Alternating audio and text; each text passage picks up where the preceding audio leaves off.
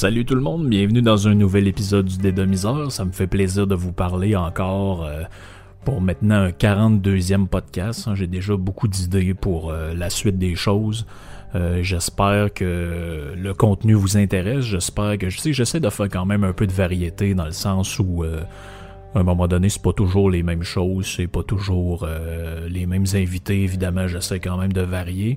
Euh, on va avoir deux invités dans les prochains podcasts, euh, probablement le 45 et le 50. Je sais pas encore dans quel ordre. on va faire ça. Il y en a un qui est déjà enregistré, il y en a un qui s'en vient dans les prochains jours. donc pour ceux qui écoutent là que, ça n'a pas d'importance, qui écoute un peu tout ça dans le désordre, puis euh, plus loin dans le temps, ben ça, vous, ça vous permet de découvrir euh, un peu des intervenants, puis du monde avec qui, euh, qui j'aime enregistrer. Là, j'essaie de faire un c'est parce que c'est très compliqué pour moi de déplacer les installations, tout ça. Des fois, Radio Pirate, je peux pas recevoir de monde pour toutes sortes de contraintes, entre autres présentement parce qu'on déménage les studios à d'autres places. Donc, je veux, euh, je veux, je veux essayer de trouver une manière d'enregistrer des podcasts, mettons, à domicile chez des gens avec qui j'irais faire des, des, des conversations, des, euh, des petits bouts de podcasts. Fait que là, j'essaye de trouver des micros de genre Claypon que je pourrais, qu'on pourrait faire comme à la télé. Je pourrais vous mettre euh, sur euh, des, invités potentiels sur votre chandail, par exemple, puis moi j'en aurais un aussi, j'enregistrerais ça avec mon téléphone ou quelque chose de même. En tout cas, j'essaie de trouver un setup que le son serait pas pire. Je m'étais magasiné un micro style un peu USB, mais le son est vraiment à chier, puis je veux pas dépenser non plus 500 euh, pièces là-dedans. Là. Fait que je vous tiens au courant un peu des développements à ce niveau-là. On va voir, euh, on va voir ce qu'il y en est. Cette semaine, j'ai un domien de la semaine. J'ai failli l'appeler le domien de l'année. Je le fais même avant de parler un peu de musique parce que c'est, c'est juste délirant. Écoute, moi, j'en, j'en reviens, j'en reviens tout simplement pas. J'en reviens pas de ce que j'ai lu, entendu. Merci de m'avoir envoyé ça. Le domien de la semaine. Ce que je veux, c'est me servir de la fontaine d'eau et me sentir égal par rapport à un anglophone. Lorsque je dois peser sur le bouton push, je ne me sens pas égal. Je me sens comme un citoyen de deuxième classe. Ça, c'est un bonhomme qui s'appelle Michel Thibodeau, je crois. C'est un fonctionnaire du gouvernement fédéral, ou en tout cas, je, je sais plus s'il est encore fonctionnaire ou si maintenant il est dans les médias, whatever. Je sais pas exactement. Il a l'air assez connu. Il avait fait un scandale à un moment donné pour une histoire de Air Transat ou Air Canada qui affichait juste des trucs en anglais. Puis merci à M. Simons qui m'a envoyé ça sur Twitter. Au début, je pensais que c'était une joke. Je me suis dit, Chris, c'est quelqu'un qui a trafiqué un texte puis qui a, inventé ça. Je, je peux pas croire. Puis là, je me suis mis à vérifier dans le droit, dans le soleil, euh, dans, sur le site de TVA Nouvelles. Il y a ça partout. C'est vraiment vrai. Le gars, il est en maudit parce que les abreuvoirs, pour, quand t'arrives pour boire, il y a juste le bouton push.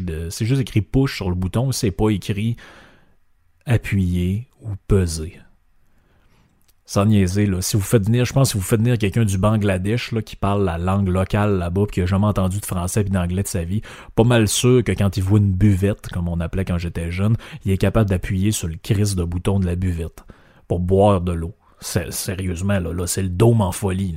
Ça, c'est vraiment le dôme en folie. Là. Et puis là, il, niaise pas. Là. Oh, ouais, je, je suis de me sentir comme un citoyen de seconde zone.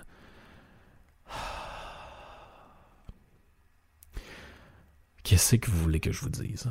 Il y a du travail à faire. Hein. Il y a du travail à faire. Si Michel, ça vient jusqu'à ses oreilles, j'y suggère d'écouter le podcast. Je sais pas, peut-être que quoi qu'il se ressemble être un cas assez indécrottable.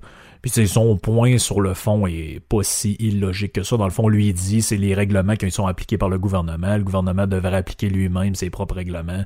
Ça fait penser un peu à quand on avait vu les députés aller fumer des clopes en arrière de l'Assemblée nationale collés après le bâtiment alors qu'ils ont eux-mêmes décidé que ça devait être à 9 mètres des bâtiments puis ils peuvent aller vous sacrer une amende si vous fumez une cigarette en arrière de votre restaurant collé après la, la poubelle qui est à quatre pieds de du bâtiment. Donc c'est sûr que là-dessus, euh, je peux pas nécessairement y donner tort. Mais écoutez, c'est des dossiers. Puis là, rajouter à ça qu'avant que M. Simons m'envoie son lien, le domier de la semaine, c'était pas lui, c'était l'espèce d'organisation qui veut faire euh, bannir l'expression Black Friday. Donc, vous vous rappelez, quand j'avais commencé le podcast, un moment il était question de l'histoire de la, semaine de la poutine. Donc, la poutine week, ça, ça dérangeait beaucoup, euh, beaucoup, madame, je pense que c'était Sophie Durocher. Après ça, qu'est-ce, qu'est-ce qui a dérangé aussi? Ah oui, l'histoire de l'érable week. Alors, érable, ah ouais, ça, là, c'était dégueulasse. Fallait changer ça pour la semaine du sirop ou euh, je sais pas quoi, là. Mais ça, c'est nos affaires ici, Tu sais, on fait une Ici, on prendrait des affaires des, de Coach's Corner avec Don Cherry, puis on ferait une version euh, domienne de ça, puis on appellerait, on appellerait ça genre euh, le coin du coach ou je sais pas moi, le coach dans le coin peut-être aussi, ou le ou peut-être vu qu'on pense que corner c'est cornet, on appellerait ça le cornet du coach. J'imagine une affaire de même. Mais bref, mention honorable à, ces gens-là de l'histoire du Black Friday, mais je, pour revenir deux secondes à, à Thibodeau, là, je veux dire, c'est ça montre vraiment qu'on est, euh, on est vraiment prisonnier de cette mentalité-là. Ça n'en fait peur. C'est, on se demande des fois si, euh, on se demande vraiment des fois où est-ce qu'on s'en va avec notre patente. Là. Comment dire, euh, est-ce qu'on, est-ce maintenant on va être capable de sortir de cette maudite mentalité-là, reculée par le tonnerre là, là c'est pas dans ma langue, je me sens exclu. Ouais, mais là, j'ai des petites nouvelles pour vous autres. Là. À un moment donné, au Canada, il y a des gens qui parlent autre chose que l'anglais le français. Est-ce qu'il va falloir que sur le bouton de l'abreuvoir, il l'ait en anglais, en français, en arabe, en espagnol, en inuktitut aussi, puis en baraille, puis dans toutes les autres langues possibles et inimaginables du moindre regroupement citoyen possible? Sais, à un moment donné, là, euh, puis on voit encore, hein, ça me ramène à l'ancien podcast, ce qui fait vraiment capoter ce gars-là, c'est vraiment le fait que y ça soit écrit aussi, j'ai oublié de le mentionner, mais dans l'article, on dit que c'est écrit aussi, il y a du braille hein, sur le, petit bouton de, de l'abreuvoir. Donc lui, ce qu'il fait suer, ça nous ramène encore à l'histoire, c'est que là, il est en train de se faire piquer son statut de victime canadienne-française par des aveugles. Ça, c'est pas drôle, hein? Pauvre petit, on va peut-être verser une petite larme. Là. vous le voyez pas, mais ma, ma joue en ce moment est humide. Là ça coule, là, un peu, je vais le. Je vais l'essuyer, je sais pas si vous entendez, je suis en train de m'essuyer à là, parce que là, j'ai vraiment de la peine. Petite nouveauté musicale cette semaine, hein, pour se changer les idées d'un peu de, de, de, cette patente négative-là. Euh, j'en parle souvent dans le podcast parce que c'est un artiste que j'adore, puis je, bon, je sais que le bonhomme a 70 ans, puis qu'il a eu une vie... Euh, assez saucé, puis on, aurait pensé que la, fin est proche étant donné ses ennuis de santé, mais la collaboration avec Post Malone a vraiment redonné un coup de pied au derrière de, de Monsieur Osborne. Euh, puis euh, là, on va être, euh, on va avoir droit à un nouvel album. Puis je vous fais écouter juste un petit extrait. Je sais que ça a joué un peu partout, mais on écoute juste un petit extrait de la chanson Straight to Hell.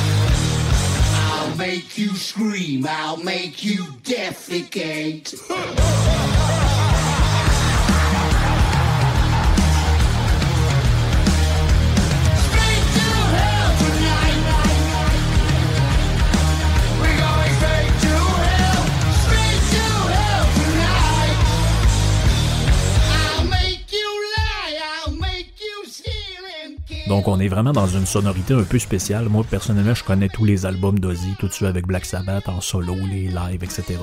J'ai jamais entendu ce type de sonorité-là. C'est sûr qu'il n'y a aucun des musiciens traditionnels Blasco à la base, c'est pas là. Euh, que, ce, soit Castillo ou ben, euh, Clufito, c'est pas là non plus au drum, Zach Wild est pas là. Donc euh, je pense que dans cette chanson-là, on a deux personnes différentes qui font des bouts de guitare. Il y a Slash de Guns N' Roses, il y a Andrew Watt qui est le producteur de de Post Malone et qui va être le producteur de l'album d'Ozzy, mais qui est aussi guitariste.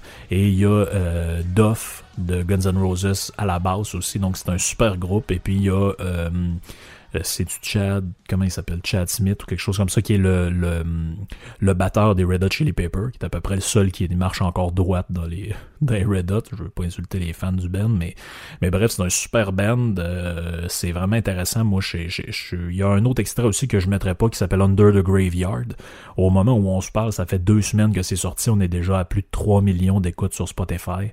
Donc c'est vraiment un retour pour le Prince of Darkness. C'est quoi qui, qui, qui, est intéressant. Là, je, suis encore en réflexion. Est-ce que je me prends un billet pour y aller à Montréal? Si je l'ai vu en 2010, je l'ai aussi vu euh, en 2013 ou 2014, là, dans les derniers shows qu'il y a eu au Colisée, il était venu avec Black Sabbath.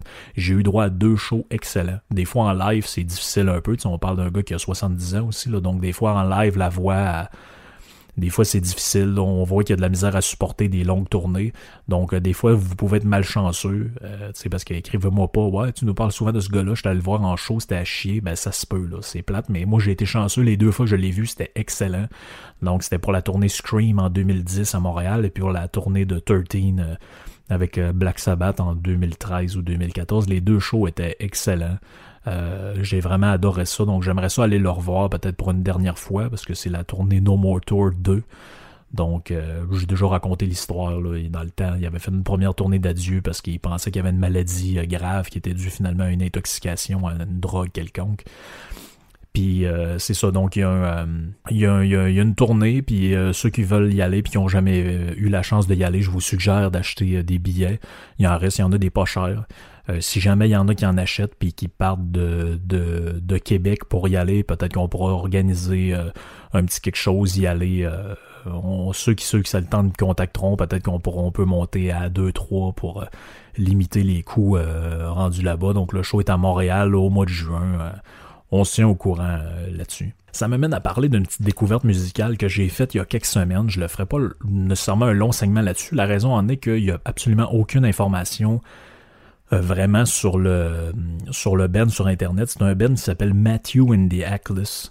C'est un band, je crois, londonien ou en tout cas british, par un qui est en gros le Matthew, le gars qui est dans Matthew Egarty, c'est le, leader du band. C'est du d'espèce de, je dirais que c'est un band à la frontière entre des National puis euh, d'autres styles de musique un peu alternatifs, un peu euh, acoustique, un, peu euh, par bout, c'est un peu électro aussi d'une certaine manière. Le gars, il a vraiment une voix spéciale qu'on entendrait beaucoup plus dans le pop que dans le, indie, on va dire.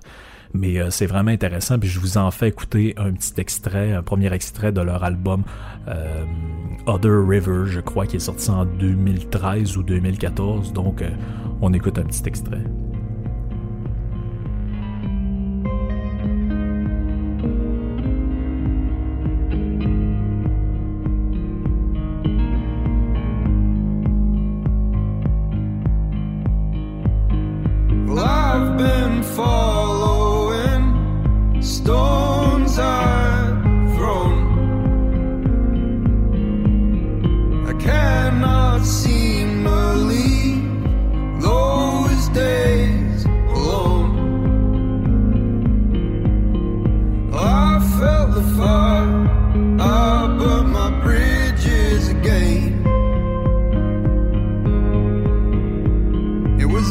down by the dead wood, down where the dirt tries.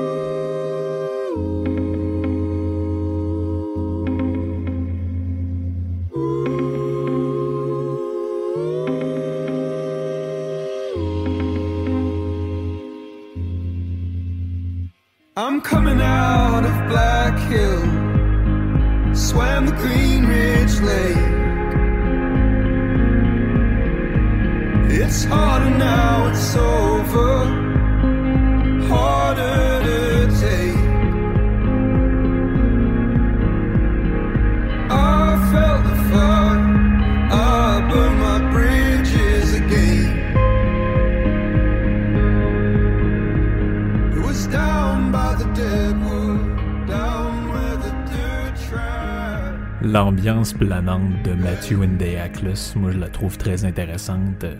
Il y a un côté, euh, on dirait un peu euh, King of Leon qui aurait croisé des National dans un party. C'est très... Euh, il y a un petit côté rythmé autour de la guitare, mais il y a quand même un petit côté très slow, très planant, mais c'est vraiment de quoi d'intéressant. C'est un band que je vous suggère absolument d'aller découvrir.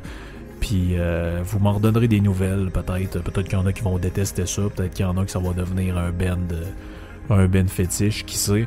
Mais euh, c'était ma petite découverte musicale des derniers temps parce que ma blonde, il y a quelques artistes qu'elle adore, puis à un moment donné, elle me les avait recommandés sur Spotify. Puis j'adore la fonction où vous pouvez chercher You May Also Like, tu sais. Puis là, je clique là-dessus, puis maintenant, je vois ça. Matthew and the Je sais pas trop ce que c'est, mais on va aller voir. Puis là, quand je suis arrivé là-dessus, j'ai fait Oh, ok. Je vous suggère surtout cet album-là. Donc, c'est celui de 2013 ou 2014 qui, est vraiment une ambiance. Là, on entend, ça fait un peu musique du monde euh, par certains moments. Le, genre de mandoline ou de banjo qu'on entend euh, en arrière-fond. Moi, je trouve ça euh, vraiment vraiment excellent. Ça nous amène dans un autre beat, ça nous amène dans un autre mood. C'est relaxant, c'est apaisant, c'est mais en même temps c'est pas plate non plus. C'est pas, euh, on n'a pas l'impression d'entendre de la musique d'ascenseur. Il y a quand même un bon rythme, il y a quand même une bonne, euh, une bonne intensité. Puis euh, y a, vous pouvez vous promener quand même un peu dans la discographie. Ils ont 3-4 albums, mais comme je l'ai dit au niveau de l'historique du band, c'est c'est plus euh, c'est plus difficile un peu de trouver de l'information. Il n'y a pas euh, il a pas grand chose. Ça m'amène à jaser un peu aujourd'hui d'un autre sujet. Vous savez que j'adore la, politique internationale, j'adore les conflits internationaux. Ben, pas que j'adore ça, j'aimerais ça qu'il n'y ait pas, là, on s'entend. Mais j'adore les euh, lire là-dessus, voir un peu qu'est-ce qui se passe, me tenir au courant, me tenir informé, savoir si je peux sais, analyser ça pour en parler soit sur Radio Pirate, soit dans un. Ça pourrait être un article, ça pourrait être n'importe quoi. Euh, on en reparlera ça dans les semaines à venir euh, de, de, tout ça. Mais euh, je m'intéresse, comme vous savez, je me suis intéressé à l'histoire de, Jeffrey Epstein ou Epstein, ben, prononcez-le comme vous voulez. D'ailleurs, on fera peut-être un update éventuellement quand il y aura plus de, de développement, mais pas mal tout ce que j'ai dit dans le podcast, c'est avéré. dans les deux podcasts que j'ai fait sur le sujet, c'est finalement c'est vérifié. Euh, les deux gardiens de prison finalement vont se faire traîner en cours pour, euh, pour négligence parce qu'on pense que probablement le gars s'est fait buter ou en tout cas comme on disait dans le temps ils l'ont suicidé. Donc, euh, c'est des affaires qu'on sait pas trop pour l'instant. On est un peu dans le dans l'expectative, mais bref. Après ça, il y a aussi le dossier du Venezuela dont j'ai beaucoup parlé dans un dans un long podcast sur justement l'effondrement de la société vénézuélienne. Et puis, un autre thème aussi que j'aime aborder dans le podcast, c'est l'échec du, appelons ça du collectivisme. Donc, je rentre là-dedans euh, national-socialiste, je rentre là-dedans les socialistes, on va dire plus traditionnels, je rentre là-dedans, d'une certaine mesure, la société euh, québécoise, canadienne. Et je rentre là-dedans surtout les sociétés euh, littéralement communistes, c'est-à-dire alignées sur l'URSS de l'époque, à la, Cuba, Venezuela, euh, etc. Mais euh, cette semaine, justement, dans cette logique-là, je lisais un peu l'actualité, puis c'est pas nécessairement que, même si c'est plus contemporain, à un moment vous allez écouter, ça demeure intéressant, c'est qu'il y a eu l'explosion d'une voiture en Somalie, dans la capitale, qui s'appelle le Mogadiscio je sais pas, je le prononce comme il faut, mais disons pour l'instant, pour le reste du podcast, on va appeler ça la capitale.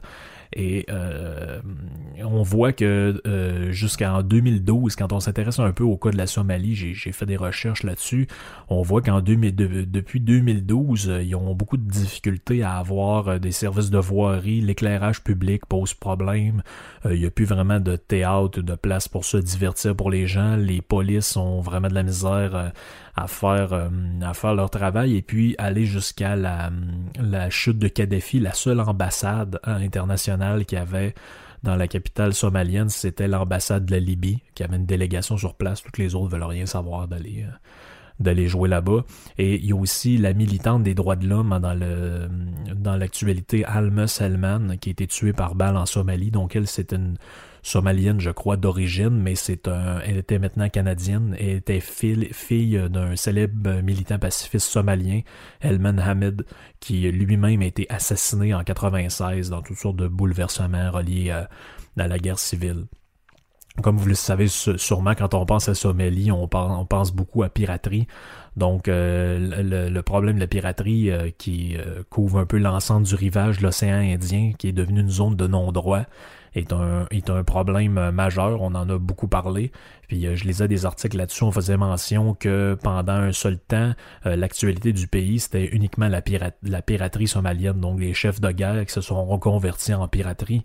Euh, son rayon d'action, si vous voulez vous donner une idée, ça va de la péninsule arabique, ça passe par les Seychelles et ça va jusqu'en Tanzanie. Et ils font de l'entrée de la mer Rouge, hein, qui est dans tout dans cette coin-là de la Corne de l'Afrique, qu'on appelle l'une des routes les plus dangereuses au monde. Donc même les... les, les ben, il y a eu un excellent film qui a été fait là-dessus euh, est-ce que c'est Captain Phillips, je crois, avec Tom Hanks, où on voit qu'ils sont pris d'assaut par un moment donné le bateau par des, euh, pirates somaliens. Donc c'est euh, c'est très intéressant de voir ça. Puis on dit aussi dans la, documentation que depuis 2008, ben justement pour lutter contre la piraterie, il y a des navires de la force internationale qui sont dans ces eaux là. Euh, qui viennent de tous les continents, sauf, sauf l'Afrique, évidemment, vu qu'ils n'ont pas de scène.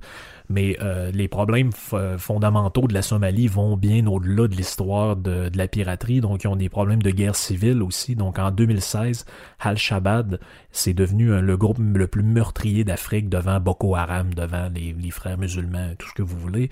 Et euh, depuis le début de la guerre civile, les victimes ont dépassé le million. Donc, une guerre civile qui fait rage là-dedans. Grosso modo, depuis quand euh, j'ai quasiment le goût de vous dire depuis l'effondrement de la dictature. Donc il y a eu une dictature communiste, euh, socialo-communiste en, Somalie depuis la fin des, euh, des années 60 qui s'est effondrée dans les années 90. Je vais revenir un peu plus en détail là-dedans. Mais grosso modo, la, la, conséquence de cet effondrement-là, c'est une guerre civile, puis c'est aussi le fait que au-dessus de 80% des réfugiés qui viennent d'Afrique sont originaires grosso modo de trois ou quatre places, c'est le Tchad, le Soudan, le Congo et la Somalie. Et au-dessus de 80%, c'est comme je l'ai dit, de ces, de, ces gens-là viennent pratiquement de cette corne de l'Afrique-là, donc le, Congo, la Somalie, toute cette tout cette, euh, ce coin-là du monde qui sont pris avec toutes sortes de problèmes, mais notamment les guerres euh, les guerres intracommunautaires, puis toutes sortes de, de, de patentes vraiment, vraiment spéciales. Donc si on refait un petit historique un peu juste pour comprendre, euh, la Somalie s'est créée en juillet 1960 par l'union de deux territoires. Donc, c'était comment? C'est qu'avant, la Somalie était divisée en deux. Il y avait une partie qui appartenait à l'Italie et l'autre partie qui appartenait aux Britanniques. Donc ceux qui connaissent un peu l'histoire de la Deuxième Guerre mondiale, vous savez qu'à un moment donné, Mussolini envoie des, euh, des soldats euh, en Éthiopie puis en, Somalie parce que c'est d'anciennes colonies euh, italiennes qui étaient sous protectorat italien. Donc devant la fin des années 60, il y a, un genre de mouvement de libération. Là. En tout cas, il y a ces nations-là accèdent à l'indépendance et puis on les décide de les réunir sous un seul territoire dans les années 60. Sauf que, évidemment, ce qui devait arriver, en 1969, il y a un coup d'État de Siad Barre, donc S-Y-A-A-D-B-A-R-R-E. Donc c'est parce que j'ai de la misère un peu à le prononcer aussi. Je sais pas exactement en quelle, euh, dans quelle tonalité ou dans quel accent. Est-ce que c'est bar ou barré? Mais bref, appelons-le le dictateur. Donc le dictateur communiste qui est vraiment affilié à l'URSS. Donc à l'époque, il y a vraiment un, c'est un peu comme la, la, révolution cubaine, si vous voulez. Donc, c'est passé un peu le même genre de choses en Somalie. Et euh, de même, on dit que le 16, 16 novembre 1970, quand vous fouillez la documentation, on apprend que le, dictateur somalien se rend en visite euh, en URSS comme, comme dignitaire reçu et rencontre le président Brejnev. Donc, euh, Brejnev le rencontre. Et puis, l'année suivante, des étudiants somaliens sont envoyés dans des universités soviétiques pour se faire laver le cerveau, euh, pour se faire éduquer. Oh, qu'est-ce que je dis là? Et euh, on dit qu'en 74-75, il y a au-dessus de 1000 euh, étudiants des universités euh, somaliennes, ou je ne sais même pas s'il y a des universités en Somalie, mais bref, des écoles somaliennes qui vont suivre des formations euh, en URSS.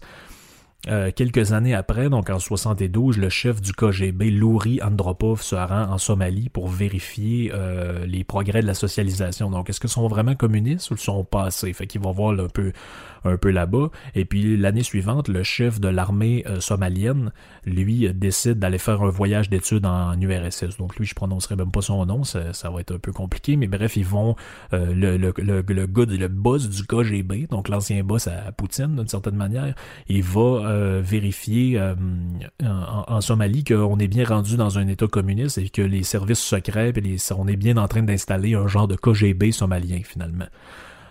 Euh, en 74, quelques années, deux ans après, il y a un dignitaire russe, hein, Nikolai Podkorny, qui arrive dans la capitale euh, somalienne pour une visite. Et puis trois jours plus tard, on va assister à la signature d'un traité d'amitié qui lie l'Union soviétique et la République démocratique somalienne pour 20 ans. Ça, c'est très drôle. Avez-vous déjà remarqué qu'à chaque fois qu'il y a le mot démocratique dans quelque chose, c'est jamais démocratique? Moi, ça m'a tout le temps fait rire, ça. La République démocratique du Congo, la République démocratique de Somalie, la République démocratique de Corée du Nord ou République populaire. À chaque fois qu'il y a le mot démocratique quelque part, il y a toujours le peuple qui là dans le cul. Mais bon, ça, ça doit être... Euh, ça doit être une, euh, ça doit être un hasard. Et puis, euh, pour ceux qui, sont dubitatifs, est-ce que c'est vraiment une politique euh, communiste ou est-ce que c'est de la propagande occidentale? Ben, il y a une politique de nationalisation qui est mise en place, de contrôle des prix et euh, les communautés de travailleurs qui vont fonctionner sur un, une espèce de mode auto-gestionnaire sont créées. Donc cette campagne de nationalisation qu'il y a en Somalie à l'époque sous parrainage de l'URSS concerne toutes les banques, les compagnies pétrolières qui à l'époque fonctionnent encore là-bas, les compagnies d'assurance et le, secteur de l'import-export. Donc vous me direz c'est pas 100% de l'économie, mais dans une économie rudimentaire comme la Somalie, euh, c'est pas loin de l'être. Euh, sauf que là, il arrive un, un problème. Euh, le dictateur somalien étant pas très brillant, il décide de déclencher une guerre avec l'Éthiopie, un autre pays euh, sous protectorat euh, soviétique, donc un autre pays socialiste quand la colonisation se met à s'effondrer. Et puis, finalement, qu'est-ce qu'il fait? Ben avec ça, il rompt un peu le pacte d'amitié qui lie la Somalie et l'URSS, parce que l'URSS, ils disent, ouais, mais t'as peu, là, c'est à nous autres aussi, l'Éthiopie, commence pas à faire la guerre avec. Mais ce que l'URSS avait pas compris, c'est que la Somalie et l'Éthiopie, en tout cas une partie des deux pays, se, euh, chicanent depuis le Moyen Âge pour un territoire qui s'appelle Garden. Donc, euh, c'est un. Vous avez peut-être déjà entendu, une guerre qui porte ce nom-là. Ben, c'est une guerre entre l'Éthiopie et la Somalie qui ça perdure grosso modo depuis le Moyen Âge à peu près. Donc, euh, ils sont en guerre ensemble pour savoir qui euh, va obtenir le territoire. Sauf que là, comme deux pays socialistes euh, se font la guerre, puis qu'il y en a un qui est des deux qui est comme l'agresseur là-dedans, l'URSS décide de semi-laisser tomber euh, la Somalie, donc moins d'argent qui rentre, moins de voitures, moins d'aide pour développer toutes sortes de programmes de pseudo-lavage de cerveau. évidemment, évidemment, la Somalie va être aussi une espèce de allié du Front de libération de la Palestine, donc un mouvement anti-Israël, évidemment. Euh, sauf que là, vers la fin des années 80, le pouvoir commence à s'essouffler. 1990, qu'est-ce qui arrive? Il y a un match de football qui tourne à une émeute. Euh, probablement, quand je dis football, j'ai pas vérifié, mais c'est probablement ce qu'on appelle nous autres du soccer, donc football euh, européen. le 6 juillet 1990, donc il y a 62 personnes qui sont tuées et 100 autres qui sont blessées dans, dans un affrontement entre les troupes de Barré et de de, des civils qui font manifestation lors d'une espèce d'émeute, euh, qui était suite à un discours que le bonhomme a fait. Euh, au mois d'octobre de la même année, il y a des manifestations de libération pour des prisonniers politiques, ça déclenche des, des, des, euh, euh, des, affrontements avec les polices. On, arrive au mois de décembre de, la même année, il y a des fusillades qui, éclatent à l'aéroport euh, de la capitale. On va tuer un inspecteur de police. Euh, il y a des centaines de soldats qui sont tués, puis qu'après ça, il y, a, il y, a, toutes sortes de blessés qui sont dénombrés. On dit qu'il y a 600 Éthiopiens qui étaient réfugiés en Somalie qui sont massacrés par un groupe d'hommes armés. Donc on est vraiment dans un, on est au bord du déclenchement de la guerre civile qui va, qui perdure finalement jusqu'à jusqu'à au, euh, jusqu'à aussi jusqu'à aujourd'hui pardon. Euh, puis ce qui est le pire là-dedans c'est que à ce moment-là il y a un groupe de guérilla hein, qui s'appelle le SNM donc c'est un, un des principaux groupes de, de, de, chefs de guerre qui décide d'aller former un gouvernement indépendant dans le nord-ouest je dirais du pays qui est juste en haut de, de, de l'Éthiopie mais donnant vers le, le donnant vers l'Arabie Saoudite, eux euh, vont décider que comme ça, qu'ils sont dans la République indépendante du Somaliland. Donc une partie de la, Somalie est divisée en plusieurs secteurs, plusieurs petits euh, petite région. Et il y a là-dedans le Jubiland, le Jubaland et aussi envers le nord le Somaliland. Donc le Somaliland, c'est autoproclamé depuis presque 30 ans un pays indépendant. C'est pas vraiment reconnu par la communauté internationale, mais pour eux autres, sont un pays indépendant. Donc tout le monde se tape sa gueule au travers de ça. Et finalement, euh, il y a euh, effondrement de la dictature. On, il y a une espèce d'intervention américaine et allemande en Somalie des, des euh, de l'armée pour essayer de nettoyer soit cochon de, je dirais, de 92 à 94-95.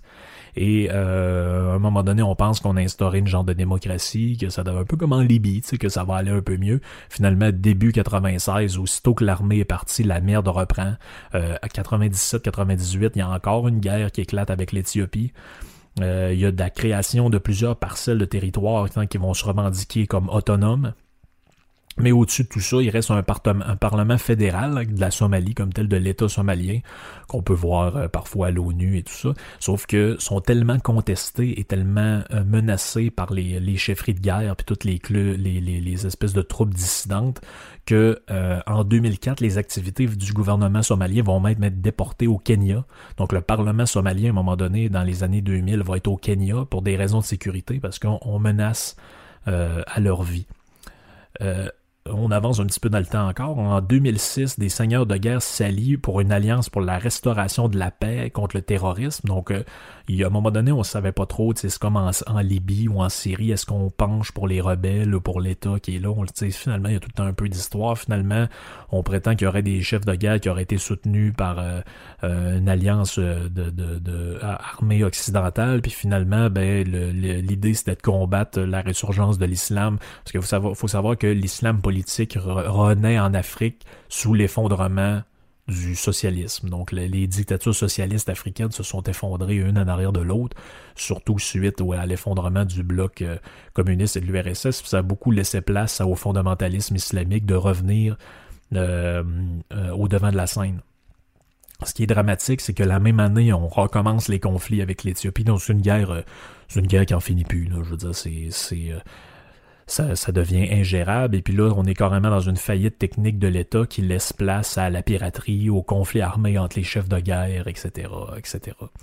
En 2012, le moment assez inquiétant, il y a un président qui est élu qu'on prétend être proche des frères musulmans. Donc, en plus d'être encore un socialiste, un collectiviste, euh, euh, il est lui-même proche de mouvements fondamentalistes euh, islamiques. Heureusement, il va être défait cinq ans plus tard, ou à, peu près cinq ans, je sais plus si c'est quatre ou cinq ans les élections là-bas, mais il va y avoir l'élection en début 2017 d'un nouveau président qui parle anglais et qui a aussi la citoyenneté américaine. Donc lui, il est allé faire ses, euh, ses études euh, aux États-Unis. Et puis là, ben, on pense que euh, il veut, ça va, on va avoir un genre de cessez-le-feu, qui va avoir quelqu'un qui va amener un peu de modernité là-dedans, un peu de, un peu de rationnel, mais il va faire face à une contestation violente et à des tentatives de coup d'État contre lui, des, de, de, euh, contre la Constitution. On va dire que ça c'est très malade. J'ai vu ça dans, dans, dans, les détails. On disait là, il a agi contre la Constitution parce qu'il a essayé de faire des alliances avec des d'autres pays africains pour des deals commerciaux, puis ça c'est illégal en Somalie.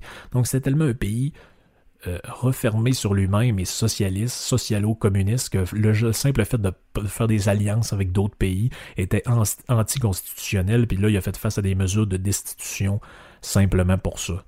Donc, si on fait un genre de wrap-up là-dedans, la guerre civile somalienne qui est éclatée à la chute de, la dictature du, du, du communisme qui s'est installée à la fin des années 60 aurait fait au-dessus de 500 000 morts. 500 000 morts pour un total dont on pense que l'État somalien, c'est à peu près 10 millions d'habitants, mais c'est des estimations qu'on pense qui sont peut-être surévaluées aussi. Donc pour la seule période hein, de 92 à 94 où il y avait l'intervention militaire, on estime qu'il y a au-dessus de 100 000 Somaliens qui sont morts des conséquences de la famine, que le, pays, est complètement paralysé, euh, il n'y a rien qui fonctionne dans, cette place de, de, de tout croche-là quelques chiffres, hein, juste pour vous donner une idée de comment ça fonctionne là-bas. L'économie, ben, la guerre civile qui, fait rage depuis les années 90 euh, fait en sorte que l'économie là-bas repose sur à peu près deux choses, sur l'élevage, donc le l'élevage animal, donc l'agriculture un petit peu, et quelques mines de sel. Donc, ils ont des mines là-bas, le sel alimentaire, et euh, qu'on prend aussi pour mettre dans les routes. Donc, il y a des mines de sel là-bas, puis il y a quelques compagnies qui opèrent ces mines-là quand ils se font pas faire sauter euh, par, euh, par des attentats terroristes. Euh, le PIB par habitant est l'un des plus faibles au monde. On parle d'à peu près 600 dollars américains annuellement par personne. Donc c'est, c'est, c'est, c'est ridicule. La population active, on dit que c'est un genre de 3,4 millions sur 10, donc c'est très faible. Le, taux de chômage est au-dessus de 15%, mais ça, c'est les dernières données qu'on a eues de genre milieu des années 2000. Et on pense qu'on est plus dans les alentours de 20-25% de taux de chômage, donc d'inactivité, de gens qui ont rien à faire, puis que finalement, prendre les armes pour aller buter du monde, c'est leur seule source de revenus potentiel. Ça excuse rien, on s'entend, mais euh, c'est un pays qui est complètement euh, dévasté. Puis contrairement à beaucoup de pays pauvres, ce qui est, ce qui est bizarre, c'est que eux, en plus d'être pauvres, ils importent beaucoup plus qu'ils exportent. Donc il y a à peu près 300 millions de bébelles qui sortent du, euh, du pays par année en exportation, probablement essentiellement le sel, mais ils importent au-dessus de 800 millions de, de stocks pour essayer d'avoir un peu de nourriture, essayer d'avoir. Donc normalement les pays pauvres sont beaucoup plus des pays exportateurs qu'importateurs. Donc eux, en plus d'être pauvres, sont des pays euh, importateurs. On dit qu'il y a au-dessus de 60% du PIB qui vient de l'aide internationale. Donc l'aide internationale, c'est les dons de l'ONU, le financement d'ONG par euh, de toutes sortes de patentes, les fondations de bienfaisance, Bill Gates et compagnie. Donc c'est de là que vient 60%, plus de la moitié du PIB euh, somalien vient de l'aide internationale. C'est un désastre. C'est un désastre complet. Puis, dernière petite stat en, passant, je l'ai euh, je l'ai vérifié juste avant de vous parler. Un dollar canadien, un dollar canadien, c'est 433 shillings somaliens. Donc, c'est, vraiment un désastre. C'est un désastre économique. Ça veut dire que pour acheter pour une pièce, là-bas, il faut que tu gagnes 433 pièces. c'est un, un désastre. Écoutez, c'est un désastre économique. Puis, ça nous montre aussi que finalement les pays, certains pays africains sont des places un peu, on a des fois on regarde ça de loin et on se dit mais qu'est-ce qu'on peut faire pour les aider, qu'est-ce qu'on peut faire pour changer les choses? Ben honnêtement, tant qu'il n'y aura pas un changement culturel là-bas, la démocratie ça n'existe pas vraiment. C'est des élections tripotées. Après ça, ça a été des espèces de, de, de, monarchies bizarres euh, pendant des milliers d'années, ou en tout cas des systèmes autocratiques. C'est pas, pas des monarchies nécessairement, mais c'est des systèmes autocratiques. Ensuite, il y a eu une colonisation. Ils ont été sous protectorat à certaines places italiennes, à certaines places françaises, à certaines places allemandes ou anglaises. Et puis là, quand tout ça s'est effondré, ou qu'il y a eu le mouvement de la décolonisation, les années 50, 60, 70, ça laissait place à toutes sortes de patentes socialistes, des gouvernements refermés sur eux autres mêmes, complètement figés sur toutes sortes de modes de production euh, étatistes gérés par le gouvernement, tout ça. Donc c'est vraiment des places inefficaces, des places... Euh, on est vraiment dans, un, dans, des, dans des coins weird du monde. Et puis, euh, cet exemple-là de la Somalie nous montre le danger qu'il y a d'aller vers le, le, le, collectivisme encore plus qu'on l'est présentement. Parce que vous savez, il y en a peut-être que ça a fait sourire quand j'ai dit que là-bas, les plans de nationalisation, ça concernait le contrôle des prix. Ben, vous savez qu'au Canada, le, le prix du poulet est contrôlé, le prix des œufs est contrôlé, le prix du sirop d'érable est contrôlé, le prix de plein de choses, de l'alcool, il y a un prix plancher sur l'alcool, euh, il y a certains, il y a un prix plancher sur l'essence, il y a une régie de l'énergie qui dicte quel prix devrait être vendu l'essence dans des dépanneurs. Il y a, il y a quelque chose là-dedans de très socialiste, de très euh, de très collectiviste. Ça fait partie un peu de l'ADN québécoise ou canadienne, mais il faut savoir que ces modèles économiques-là, qui sont centralisés sur la planification, donc l'économie est dictée par un genre de une genre d'avant-garde éclairée là, qui sera au gouvernement. Eux savent quoi dire, eux savent quoi faire. Bon, on pourrait parler du ministre de l'économie du, Québec, hein, M. Fitzgibbon, qui lui euh, veut dire à Desjardins d'investir dans le soleil, puis dans le groupe Capital Média, veut dire à Rona, qui a été acheté par l'OS, de pas fermer des quincailleries. Ces gens-là sont tentés par l'espèce de démon collectiviste, et c'est très dur de les faire débarquer de ce narratif-là. Je Je sais pas dans quoi ils ont été élevés puis quel genre de, d'éducation économique ils ont eu, mais ils ont l'air de penser que l'État québécois est puis c'était même écrit dans le programme économique du Bloc québécois, l'État québécois est le maître d'œuvre de l'économie québécoise. Donc pour eux, le gouvernement, c'est normal qu'il s'ingère partout, qu'il contrôle des sphères complètes de l'économie, il n'y a aucun problème. C'est comme ça qu'il faut vivre ici, mais sérieusement, je vous ai parlé de plein de places dans le monde, puis on va continuer encore tranquillement pas vite. Je sais que des fois, c'est OK, la guerre en Somalie, c'est un peu spécial, mais c'est faut voir où ces pays-là se sont rendus, à quel niveau de déchéance ils ont pu descendre pour, euh, finalement pas grand-chose, hein, pour recueillir pas grand-chose au travers. Donc c'est c'est euh, c'était mon petit euh, mon petit podcast de la journée. J'espère que ça vous a intéressé. Puis on va en faire d'autres. Encore plein de sujets, puis encore des invités euh, les semaines à venir. Merci encore de vos commentaires pour m'écrire, hein, frank à radiopirate.com ou sur Twitter, euh, Frank des Demiseurs sur Twitter. Euh, vous pouvez toujours m'écrire là-dessus. On écoute le podcast sur Spotify, sur Podcast Addict, sur vos plateformes préférées et bien sûr sur le site de radiopirate.com. Ciao!